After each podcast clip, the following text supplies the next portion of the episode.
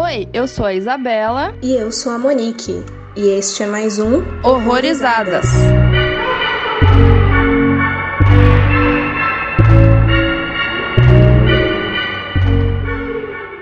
Mais um episódio especial aqui no Horrorizadas, porque além de a gente falar não de um só filme, mas dois do mesmo diretor, a gente também tem um convidado super maneiro e legal e amigo. e apresente-se, Matheus. Olá, Primeiro, gostaria Oi, de agradecer a oportunidade. É um prazer estar aqui com vocês. Eu sou o Matheus Lincoln e estamos aqui para falar de um amável diretor aí, que é querido para todo mundo, eu acredito. Matheus é outro louco, que nem a gente, que só vê filme perturbado. Vamos lembrar disso também, por isso que está aqui hoje, por isso que ele também é convidado. Fico lisonjeado. Fico ofendendo as pessoas, Isabela. Capaz. É elogio, é elogio. então, vamos lá. Eu acho que antes da gente falar dos filmes, é bom explicar por que, que a gente tá falando de dois filmes de uma vez, né? Os dois filmes, no caso, são dirigidos pelo Brandon Cronenberg, um diretor canadense que atualmente eu acho que ele tem 40 anos. E se você reconheceu o sobrenome, sim, ele é filho do David Cronenberg. Exatamente. Ele só tem dois filmes dois longas, na verdade, né, na carreira dele. Ele tem, ele fez acho que quatro trabalhos até agora, mas são dois longas e a gente vai falar dos dois. A gente vai falar do Antiviral, que é de 2012, e do Possessor, que saiu esse ano, tá fresquinho e tá dando o que falar, porque é muito louco. é, uma coisa que eu achei curiosa é que eu tava procurando meio que biografia, coisas sobre a vida do Brandon, e é engraçado porque, tipo, basicamente teve um site até que eu entrei que tava. Ele é filho do David de Cronenberg, tipo, é isso. Não tem muito sobre ele em si. Não, ele não tem, realmente, tipo, ele do cinema na Ryerson University em, em Toronto. Está seguindo a carreira de diretor e roteirista e os trabalhos dele são claramente bem espelhados no trabalho do pai dele, mas ele tem também um diferencial, não é tipo uma cópia descarada assim. Ele consegue além de ser de se espelhar assim, fazer um, um, um trabalho tipo bem body horror tecnológico assim, um bagulho bem estranho nível Cronenberg, mas ele tem assim a identidade própria porque eu achei, assim, os roteiros dele extremamente originais. Não, não copiou nada, assim, pegou um negócio bem diferente, assim. Disso de original eu vou levantar uma coisa mais pra frente, mas daí a gente discute no desenrolar.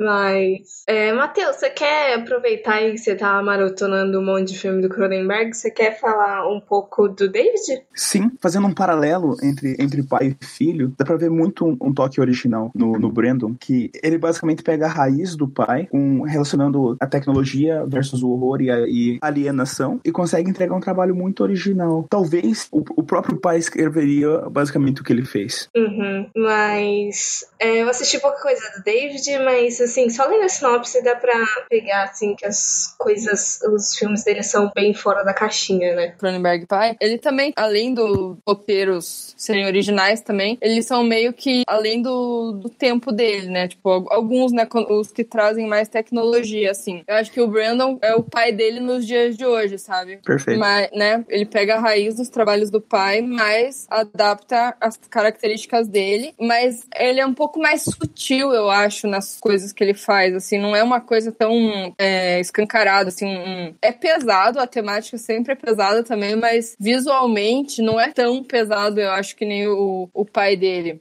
É, eu vejo também, talvez, como uma progressão, por uhum. causa que o antiviral, ele é mais sutil graficamente do que o Possessor. O Possessor, ele é bem mais explícito, a violência, o sangue, o gore. Talvez seja gradual na carreira dele. Eu acho que o antiviral, ele começa bem assim mesmo, ele, ele tem um visual extremamente clean, tudo branco, tudo limpinho, assim, aquela coisa perfeitinha, assim, os enquadramentos bem simétricos, assim. E se você for notar ao decorrer do filme, ele vai indo para um lado um pouco mais carnal, assim, um negócio mais visual, mas ainda assim não é tanto como, por exemplo, a mosca. Tipo, eu, eu notei algumas referências, mas mesmo assim ele não, não, não vai pro lado gráfico pesado, assim, mas você nota um, umas coisas meio repugnantes, um negócio meio nojento, aquelas carnes esquisita, toda deformada, assim, é bizarro.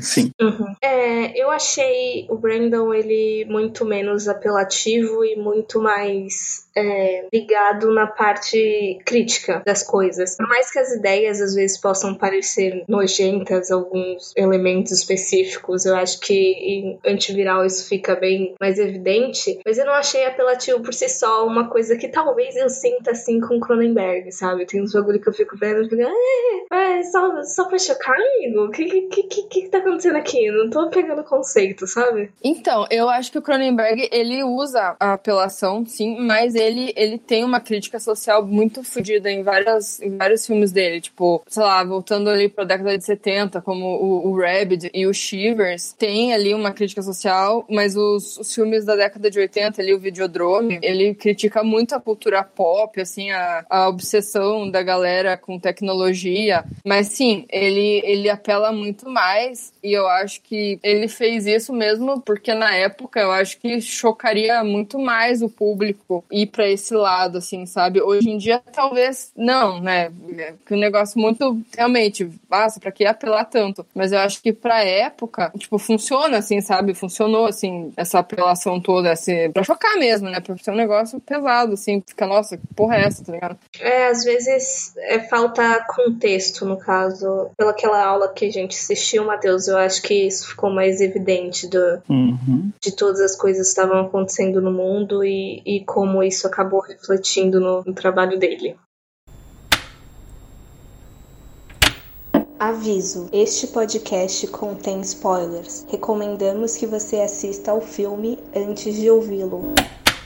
Antiviral, que é o primeiro que a gente vai falar dele, ele é de 2012. Eu confesso que eu não lembro como eu achei esse filme na internet. Eu lembro que, sei lá, eu só achei ele. Só que naquela época, 2012, assim, eu não sabia muito do Cronenberg, muito menos do filho dele. Eu só assisti e falei, porra de filme é esse? e assim, e ficou aquilo na minha cabeça. Daí eu reassisti, né, recentemente, e ele vai pro terror, vai pro lado da ficção científica também. E o Caleb Landry Jones é o ator principal. Eu não sei se você está familiarizado com esse nome, mas ele fez Corra. Ele é o irmão lá, doente lá da, da Rose.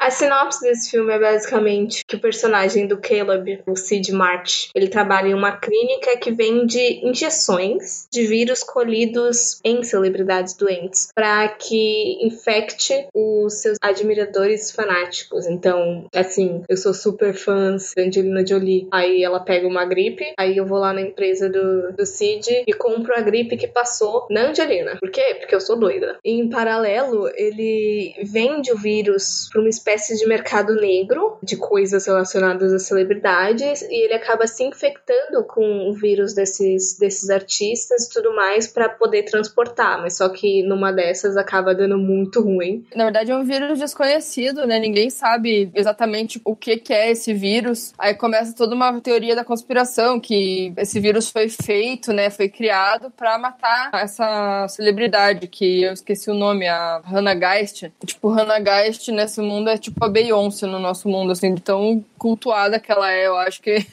eu acho que ela tá meio que pra uma Scarlett Johansson. Pode ser, é. É, não, que é tipo Beyoncé no sentido de que acho que é, não existe ninguém que não conheça a Beyoncé, né? Sei lá. Ah, sim. Hum. Sim, eu, eu consegui perceber bastante um paralelo entre esse filme e a série Black Mirror. Eu veria esse filme muito incrível como tipo um episódio especial de Black Mirror. Ele consegue Nossa. pegar bem a síntese da como a humanidade é doente em coisas fúteis, é, é apenas em busca de, de atenção, de buscar um, um reconhecimento do artista que adora. Sim, é muito aquela coisa de você cultuar uma celebridade num nível assim, nossa, ela é tipo um deus para mim e eu quero ter alguma coisa em comum com ela, ter alguma coisa dela em mim, assim, mas num nível carnal, absurdamente uhum. escroto e doente.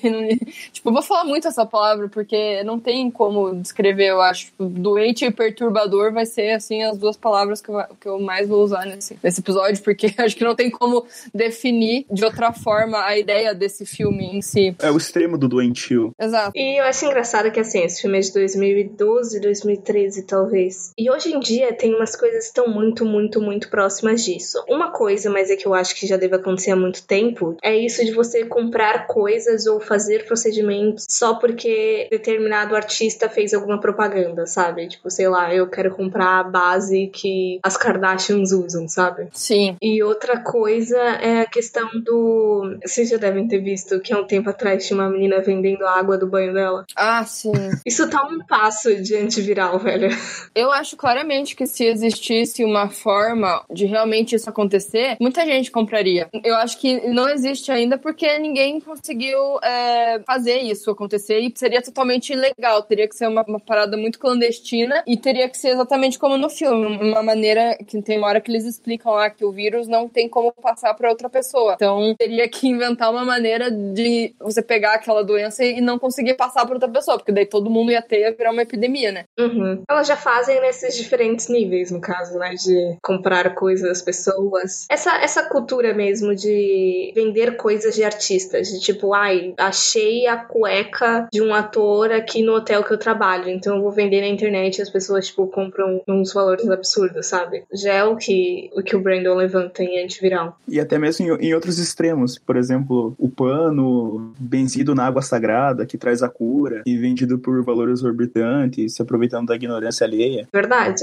É, quando envolve religião, é um negócio bem complicado, porque esse filme também faz uma crítica à religião, né, ao cristianismo. Ele, na verdade, ele simboliza a comunhão ali da, da carne num nível escroto, absurdo. tipo, tipo, comer o pão, comer a carne, e tipo, aquela parte que o cara vende aquelas carnes processadas com o DNA da, da celebridade, né, que até o Cid fala, como é que isso não é considerado canibalismo? Nossa, eu lembrei de um bagulho completamente aleatório, porque eu e meus amigos na época da escola, tipo, só porque a gente não queria prestar atenção, volte e a gente entrava numa discussão super boba. Aí uma vez a gente começou a, tipo, a questionar de se você perder a mão, assim, tipo, de repente cai alguma coisa assim, corta sua mão fora, aquela mão é você? Aquela mão é uma pessoa? Aí entra nessas questões aí filosóficas da vida. Com certeza. Porque você não vai ver aquilo como uma pessoa, você vai ver aquilo como um pedaço de carne, mas se você pensar, é um pedaço da pessoa que tá ali e você comprou. É doente. É doente. da onde que o, o, Cronen, o filho do Cronenberg tira essas coisas, eu não sei, mas eu acho que realmente foi muito convívio com o pai dele, num nível assim, meu pai é louco e eu acho que eu sou um pouco também, e vamos todos ser loucos juntos.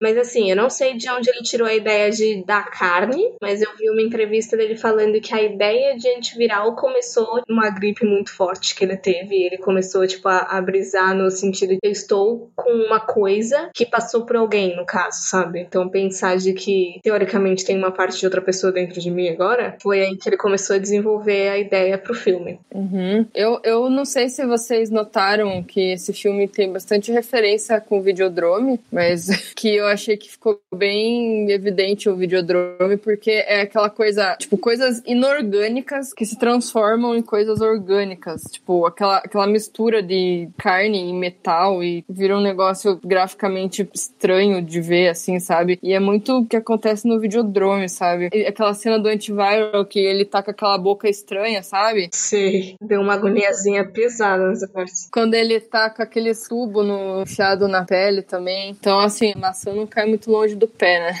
Uhum. Aquele take final também, aquele projeto Afterlife, tipo, que aquela acho o mais explícito que conversa com, com Videodrome. É verdade. A mosca também faz isso, na verdade. Ele, ele tem uma cena também que, quando ele se funde com a, a cabine lá de, de teletransporte, também tem aquela fusão de metal e carne. É, esse filme, na verdade, eu, eu até achava que ele ia me dar mais agonia, mas eu acho que comigo a sensação de, de asco, assim, de foi mais nessa parte daquele negócio da boca e tudo mais, que começa a sair, tipo, meio que uns tubos dele. E eu fiquei imaginando alguma coisa saindo assim, ou entrando assim, não é a pele naquela espessura, me dá uma agonia do cacete. Mas eu não acho que ele seja tão violento com o corpo, digamos. Ah, sim, eu acho sim. que não também, mas eu acho que a temática dele é muito estranha. Então eu acho que por isso que dá essa, essa agonia, assim, de você pensar em tudo, toda a mensagem do filme, assim, sabe? O quão doente pode ser o ser humano em querer pagar pra ter um vídeo vírus de alguém famoso e ou as pessoas que trabalham nessas organizações de quererem fazer um, né, ganharem dinheiro fazendo isso e tal. É isso que é muito estranho. Eu acho que essa parte gráfica realmente não tem muito, não é tanto que nem o Possessor mesmo. Né? Eu acho engraçado quando acontece isso, que eu percebo, tipo, eu assisto o primeiro filme de um diretor, aí depois eu assisto o segundo, aí, tipo, parece que o primeiro ele tava testando a audiência, e, tipo, eu vou ver se vocês querem, se vocês vão aceitar isso daqui, e aí no segundo ele vira batatinha total, tá ligado? Acho que com o, o, Robert Eggers aconteceu muito isso. A bruxa foi um teste, e aí chega o farol, e é aquela coisa, né? Perfeito. Sim, eu vou, como é que fala? Eu vou filtrar meu público no primeiro, aí quando eu ver o que, que é mesmo, que, que se as pessoas realmente gostaram, eu vou, eu vou cagar com tudo, fazer um negócio muito louco. A gente tá falando, mas é bom, assim, a, a gente gosta dessas, dessas digievolução do, dos diretores. Digievolução, Perfeito.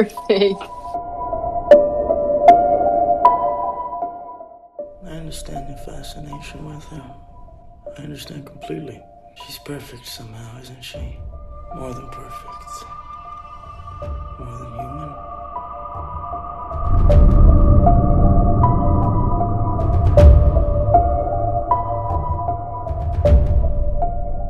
E agora, indo pra 2020, o Brandon lançou um filme chamado Possessor, que foi também pro Festival de Sundance no, no, começo do ano. E eu lembro que eu tava procurando alguns filmes, assim, mais independentes, assim, e daí eu achei um, um, uma matéria sobre esse filme. Daí eu fui atrás, assim, para entender um pouco, mas não tinha muita coisa, assim, sabe? Eu não conseguia entender muito bem o, o que que era o, o Possessor. Só assistindo mesmo, que eu não, não, não tinha saído sinopse, nem nada, assim, muito, muito claro, assim, assim, sobre o que que era. Aí quando eu assisti, que daí eu, eu entendi, assim, essa história bizarra também, que é mais ou menos assim, tipo, a Andrea Heisenberg, que é, tipo, uma atriz que eu já tinha visto em outros trabalhos, na verdade, conheci ela no Black Mirror, que ela fez um episódio chamado Crocodile, que eu achei muito bom. Ela fez Mandy com o Nicolas Cage, que também é outro filme foda. Aí ela foi fazer O Grito, o remake, né? Ela cagou no maiô, porque esse filme é uma merda.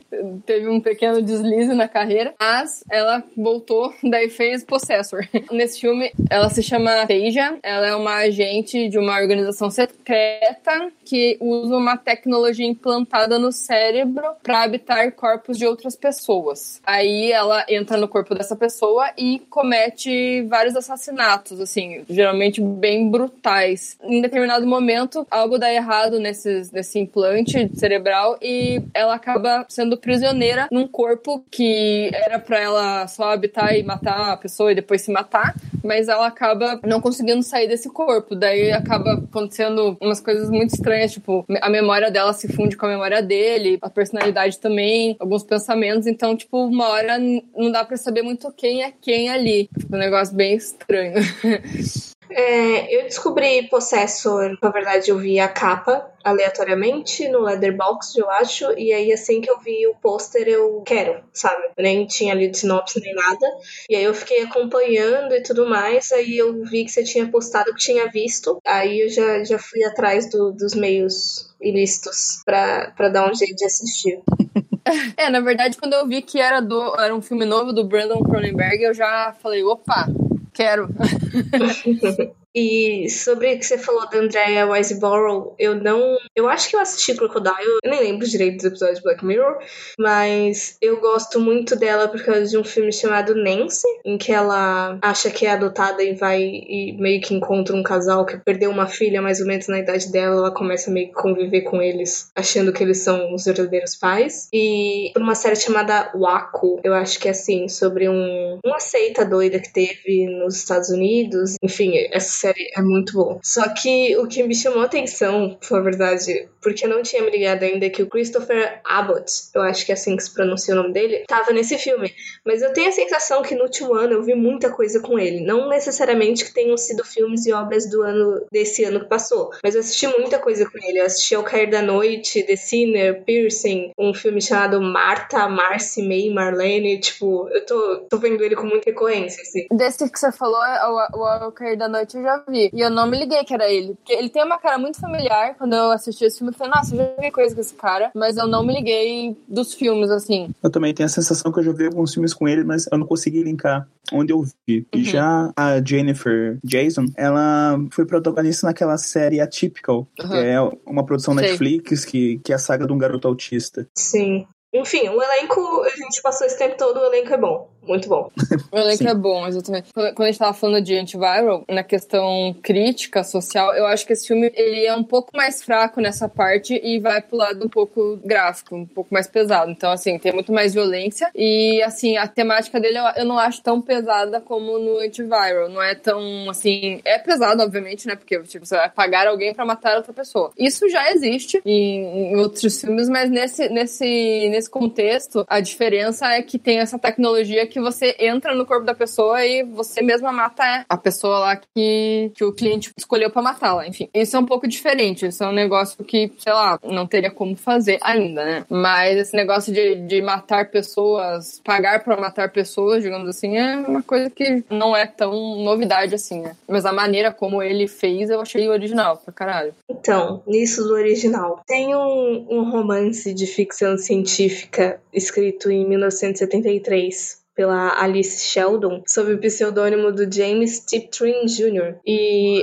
se chama The Girl Who Was Plugged In. Então, sei lá, a garota que tava plugada. E assim, como é que eu descobri isso? Eu tava assistindo alguma entrevista aleatória e aí, em um comentário, o cara pegou e falou assim, tipo, então, essa aí não é, tipo, uma ideia 100% original aí. É... E ele falou desse romance. E aí a história, tipo, é... parece que é uma garota que ela tem uma doença. Ela tem uma doença que mexe com a parte estética, eu acho. E daí uma empresa meio contrata ela, contrata não, pede pra usar a mente dela, no caso, e ela assume a mente de uma atriz, pra, meio que pra controlar essa atriz, sabe? Porque era uma atriz jovem e tal, eles tinham medo dela, dela ficar metendo louco. Assim, pelo que eu li da sinopse, eu não sei tanto porque que o cara acusou o Brandon assim, tipo, meu Deus, cópia, sabe? Tô só por isso de, tipo, entrar na cabeça de outra pessoa, isso a gente já viu várias vezes. Mas eu também não li, então eu não sei se tem tantos elementos assim pra pegar e falar assim, hum, eu acho que isso daqui, eu acho que esse filme saiu disso aqui, sabe? Então eu não sei. Mas pode ser, cara. Nada, nada se cria, né, cara? Sei lá, tipo, eu acho que hoje em dia é muito difícil você tipo, fazer uma coisa 100% original sem ter pego nenhuma referência, nem nenhum. não ter lido nada, não ter se, se inspirado em alguma coisa. Então, mas eu acho que a problemática é porque, assim, como eu falei, eu não li.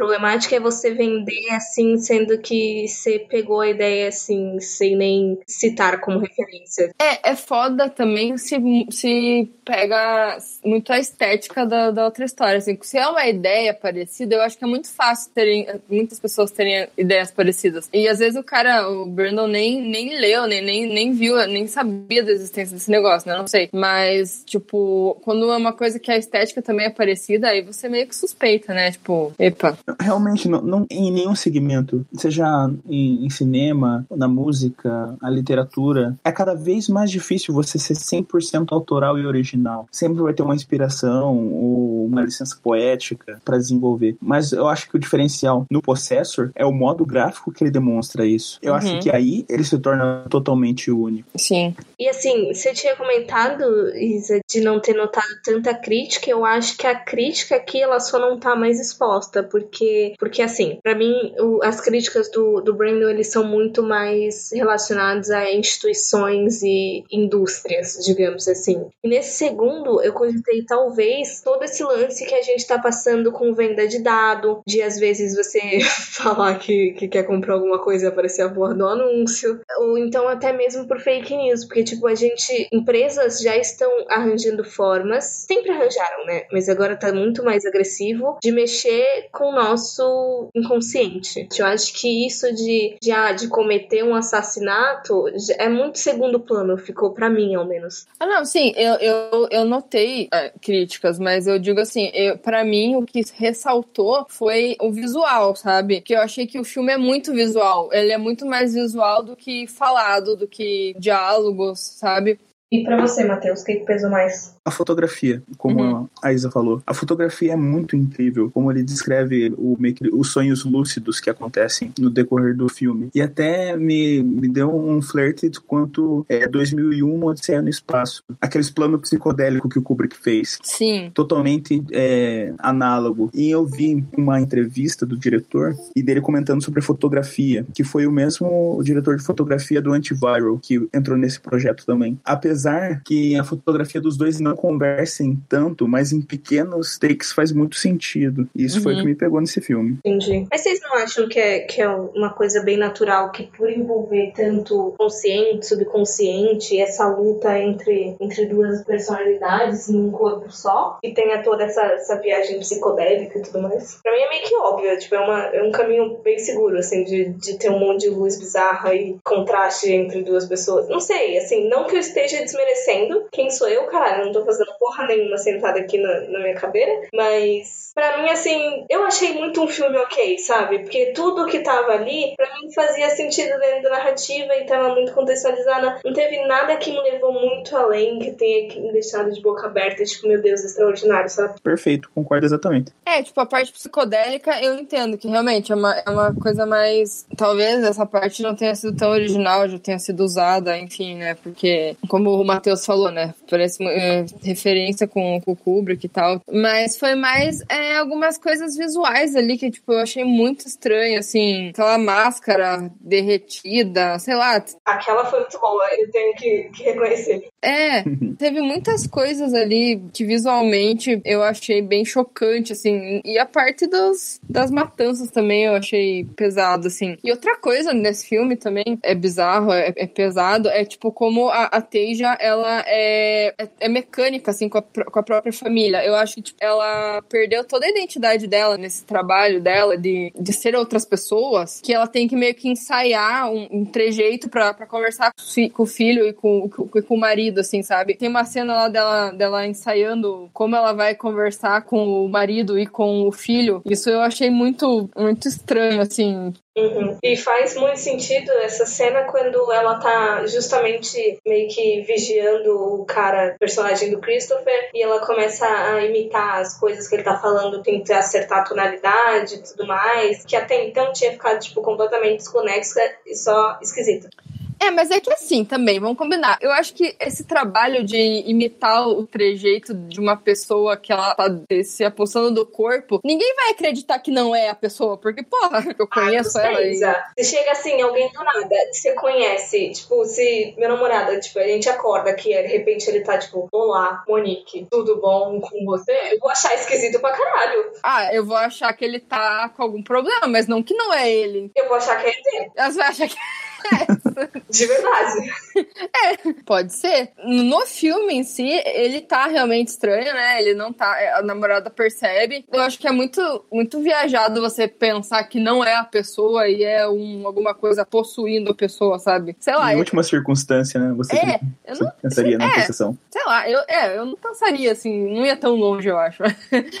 Ah, eu não sei. Eu acho que é meio que importante, sim, ela ter meio que estudado as falas, assim, o comportamento do cara para tentar se, se adequar e causar o, mínimo de estranheza possível. É, nas entrevistas, em algumas entrevistas que eu vi com ele, ele fala sobre querer trabalhar o biológico contra o, o filosófico nesse filme. No caso, na parte biológica vem esse medo nosso, não necessariamente medo, mas alguns estudos que já rolou na neurociência sobre implantes cerebrais para tentar controlar, tipo, partes do corpo ou então sensações. Isso acaba gerando medo, tipo, tanto é que a gente vive vendo aí umas historinhas de, de chip do demônio, né? E já no âmbito filosófico entra aquilo que a gente até conversou em, em antiviral, sobre se alguém consegue controlar a sua cabeça, tipo, o que, que exatamente é você, o quanto é a pessoa, você é essa mistura dos dois, você é só você, ou você é essa outra pessoa, enfim, vocês entenderam. Aham. Uhum. Eu acho que, tipo,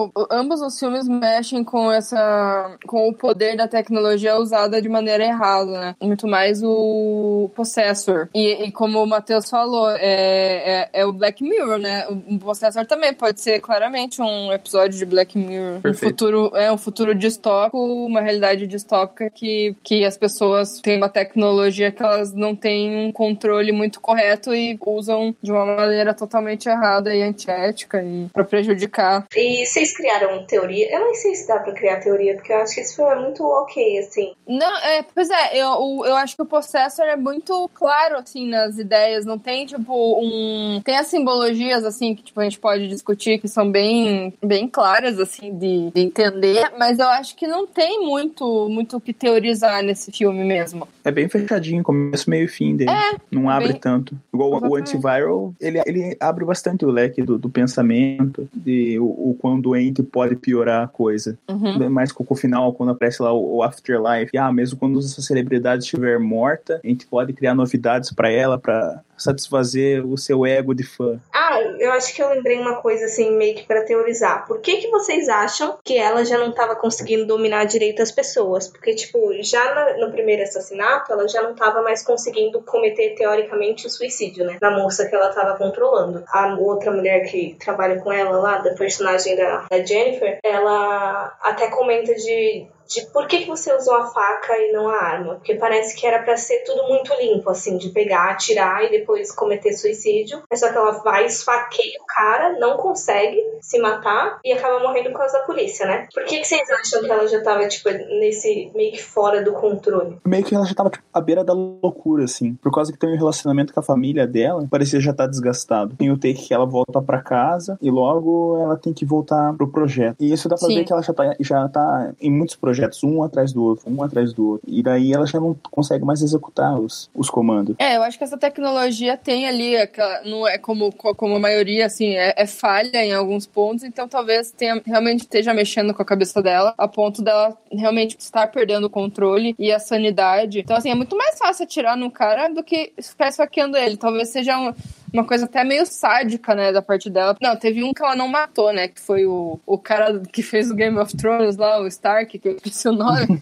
então, ela não mata ele, só que ela faz um negócio com ele extremamente brutal ali, tipo, quase mata o cara e de uma forma desnecessária. Tipo, eu podia muito bem ter matado o cara e só, assim. Mas eu acho que realmente foi, foi pro lado da loucura mesmo, sabe? Eu pensei no fato de. que assim, teoricamente tem essa, essa ideia de da gente ter essas, essas questões de de, sobrevivência, esse instinto básico de sobrevivência. Eu acho que por ela estar tá desgastada psicologicamente, ela não estava mais conseguindo controlar tanto as pessoas, e aí, tipo, esse instinto da, dos corpos que ela estava ocupando estavam falando mais altos ao ponto de, de não conseguir deixar ela controlar. Verdade, faz sentido. Mas até ela mesma, é, por mais que ela estivesse no corpo de alguém, ela tá sentindo tudo que a pessoa tá sentindo. É como se ela estivesse ali e ela tinha a coragem de, tipo, se matar toda vez que ia num, ia numa dessas missões aí de, de matar as pessoas. Isso já é muito louco, né? Porque ela meio que ia contra o instinto de sobrevivência dela mesma. Não que tenha alguma significância isso, mas vocês acham que depois da família dela ter morrido, ela vai conseguir se dedicar mais ou menos? Acho que mais. Mais. Eu acho que talvez a família que meio que impedisse, né? Talvez. Então, ah, morreu. E, mas assim, morreu e ela não cagou, né? Parece, não sei. Aquela, aquela, aquele sentimento de ah, foda-se. Não sei. Foi muito estranho aquilo. Parece que ela não esboçou nada, assim, não sentiu nada. Então, no final, eu acho que fica meio que uma, uma coisinha ali, porque assim, no começo, quando ela volta, ela tem que reconhecer aqueles objetos, né? E daí ela pega aquela borboleta, ela fala que fez aquela, aquela caixinha para guardar aquela borboleta que ela matou e ela sempre se sentiu culpada por ter matado. E aí no final, a, o filme acaba justamente ela com essa borboleta querendo ou não, logo depois de ter matado o filho, sabe? Então acho que ficou uma coisa ali meio enigmática, assim, de ou ela se liberou total da culpa ou ela tá com muita culpa agora e vai dar ruim? Eu acho que por, por ter enfatizado esse negócio da borboleta, eu acho que a culpa continua. Bem lembrado, porque, é, assim, a parte de esboçar, não esboçar nada que eu falei, tipo, quando ela acorda ali e vê que a outra entrou no, no corpo, entrou no corpo do filho, né, pra matar o, o cara, quando ela acorda, ela não, tipo, ela sabe que eles estão mortos, mas ela meio que, tipo, não chora, não faz nenhuma coisa normal que pessoas fazem quando presenciam uma coisa chocante, assim, com, com alguém próximo, né? Por isso que eu falei, assim, não esboçou nada. Mas eu acho que esse negócio da borboleta tem a ver com culpa. Eu acho que ela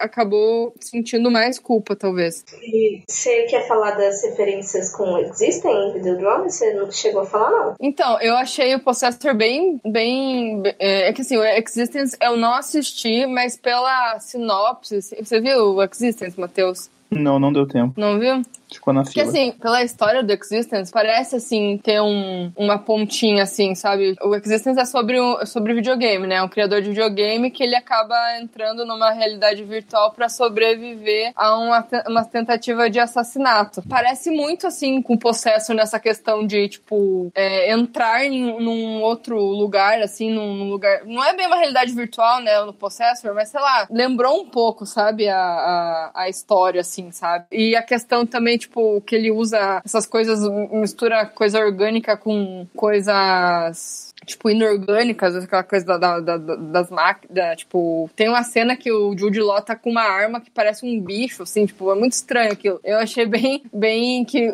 o Cronenberg filho usa muito isso também nos filmes, não só no, no Possessor, mas no, no, no Antiviral, eu vi, eu notei, assim, isso, né, então, tipo, eu achei que ficou um pouco, posso estar viajando, mas eu acho que tem um pouco de referência. E o Videodrome, muito mais, eu acho.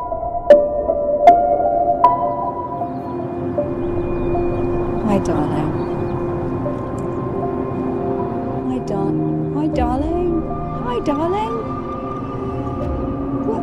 What have you got there? What have you got? Hi, darling. What have you got there?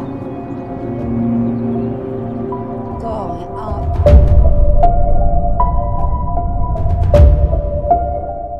Nem sei como fazer consideração final de dois filmes juntos, né? Mas acho que considerações finais de Brandon Cronenberg, então. A gente fica aí na expectativa pro próximo projeto que, que surpreenda tanto quanto esse. Sim, eu acho que ele é um diretor que tem um, que é bem promissor nessa, questão de sci-fi e terror. Eu acho que ele tem tudo pra, pra fazer coisas muito fodas. E achei esses dois filmes, eles conversam muito bem, assim, com, com a nossa realidade. Eu acho que que assim, ambos os filmes, eles retratam tecnologias avançadas super geniais, mas que elas são usadas para o mal. Então, por exemplo, em Antiviral, eu acho que é algo genial que foi feito ali, mas que foi usado de maneira errada. Por exemplo, a tecnologia que eles têm ali de, de trabalhar com vírus, fazendo com que eles não, não se propaguem, poderia ser muito bem usado para conter epidemias, por exemplo, e isso não, obviamente, não é usado porque não é algo que dê lucro para eles, não, não dá dinheiro. Então eu acho que, é, infelizmente, eles escolheram usar de uma maneira negativa. E o Possessor, eu não consigo pensar numa maneira positiva de usar uma tecnologia de você entrar na mente de outra pessoa, entrar no corpo de outra pessoa, porque eu acho que isso vai muito além do, de qualquer é, moral e, e totalmente uma, uma violação de privacidade absurda, mas de- dependendo da situação, se for usada para uma pessoa que não consegue se movimentar e, enfim, tem alguma deficiência, não sei, mas poderia ser usado nesse caminho. São filmes bem fodas, assim, para refletir e tal. Eu, eu recomendaria o Antiviral mais do que o Possessor, Eu mas eu acho melhor assistir primeiro o Possessor e depois o Antiviral. É melhor. É, faz, é, faz sentido. Pra não ter a má impressão do diretor. Uhum. Eu, talvez, assim, pode dar hate se quiser, mas assim, eu, eu acho ele promissor, acho. Eu gostei muito, muito de Antiviral. É, Possessor eu já achei só ok. Mas eu acho que eu só vou acompanhar ele mesmo, assim, vai depender do próximo filme. Se eu achar ok de novo, tenho quase certeza que num quarto filme eu já não ficaria empolgada para assistir. Eu espero gostar mais do próximo, da próxima produção dele. É, é que assim, esse nome carrega uma responsabilidade muito grande e também um hype muito grande, querendo ou não, né? Então, assim, eu acho que sempre vão esperar alguma coisa dele. Esse é o foda, esse é o problema. Sempre vão querer que ele faça uma mosca. Uma vez me perguntaram, assim, se ia ter um. O que, que eu achava de um remake da mosca. Eu falei assim, mano, não, não, não faça. Não, por favor, não. Talvez se o Bruno Cronenberg fizesse um remake da. Não, não, não, não vamos dar ideia. não vamos dar ideia. Eu acho que é um diretor que, assim, não é muito conhecido, sei lá, o Bruno Cronenberg, mas eu acho que o Antiviral, assim, quem assistir vai gostar muito, muito mais que o Possessor, eu acho. Eu acho que nesse episódio a gente não deu muito spoiler, então se por um acaso você ouviu sem assistir os filmes, tá muito safe de, de ver, porque falou mais sobre as críticas do que sobre o enredo em si. E vocês querem tentar arriscar aí um como sobreviver a, a antiviral a Possessor? Bom, o antiviral, eu acho que se eu fosse o Sid Mart, eu não incubaria nenhum vírus em mim. Porque ele é muito óbvio, né, porra? Sei lá. Faço daí as minhas palavras. Não incube vírus. É uma boa. Eu acho que relacionado ao antiviral, parem de idolatrar pessoas, né? não parem de, de consumir tanto coisa só porque pessoas famosas usam ou fazem ou tiveram. E em relação a Possessor, não seja cuzão com as pessoas ou não se envolva com pessoas cuzonas, porque elas podem contratar uma empresa para você se matar. Boa observação. Exatamente. é, é o, o Possessor é mais difícil de, de, tipo, evitar, né? Porque você pode ser o alvo, mas você às vezes não sabe nem por que você, você está sendo o alvo. Às vezes você fez alguma coisa para alguém e você nem sabe que afetou tanto assim a pessoa, e, enfim, né? Mas eu acho que às vezes você sabe sim. E assim, parecia muito que era gente rica, sabe? Acho que gente pobre não ia contratar, tipo, ai meu Deus, minha vizinha. Nada, não ia ter dinheiro, né? é, então. Ai, minha vizinha escuta a Bruna Marrone no último volume, eu preciso que ela morra. Sei lá, não. matar ela. É. não tem isso. Não é bem assim que funciona. É provavelmente um, um pessoal envolvido com umas paradas erradas aí, então. Mais absurdo. Outra observação: gente rica louca, porque o antiviral é é só pra rico também os vírus. Então, gente rica fazendo riquice, né? Porque, tipo, quantos filmes a gente não vê isso acontecendo? Gente rica fazendo merda, gastando dinheiro com merda. Olha o que aconteceu. Antiviral é isso aí. Injetando herpes do, do, do, do amiguinho lá do. Ah, gente, aquilo foi escroto. Mas enfim. Em qual lado você quer? Tipo, é melhor no esquerdo, porque é como se ela tivesse te dado. Isso, é, ela, ela te deu um beijo e você ficou com herpes do lado do. Ai, que ruim. É, é isso mesmo. Lá no cu. Então é isso. Matheus, quer fazer jabá da sua página? Fala o, o pessoal seguir aí. Primeiro eu quero agradecer a oportunidade, o convite. Foi uma honra estar com vocês. Hoje eu iniciei uma página no Instagram para comentar sobre, é, não só sobre horror, mas cinema em geral, focando mais em cinema não popular ou movimentos como Nova Hollywood, Novela Vaga. Quero falar um pouco sobre isso. É, a página se chama Crepúsculo dos Filmes e é isso aí. Gostei do nome, gostei da criatividade. mas obrigada, Matheus, por aceitar participar com a gente, falar do Cronenberg, filho e pai. Espero que vocês tenham gostado, galera. Sim, obrigada, Matheus. E é isso, até o próximo episódio e até um próximo episódio que o Matheus volte aqui pra falar de mais filmes. Assistam, assistam os dois filmes. Bem legais, comentem depois o que vocês acharam. Valeu, galera. É isso aí. E não façam remake da música. Não.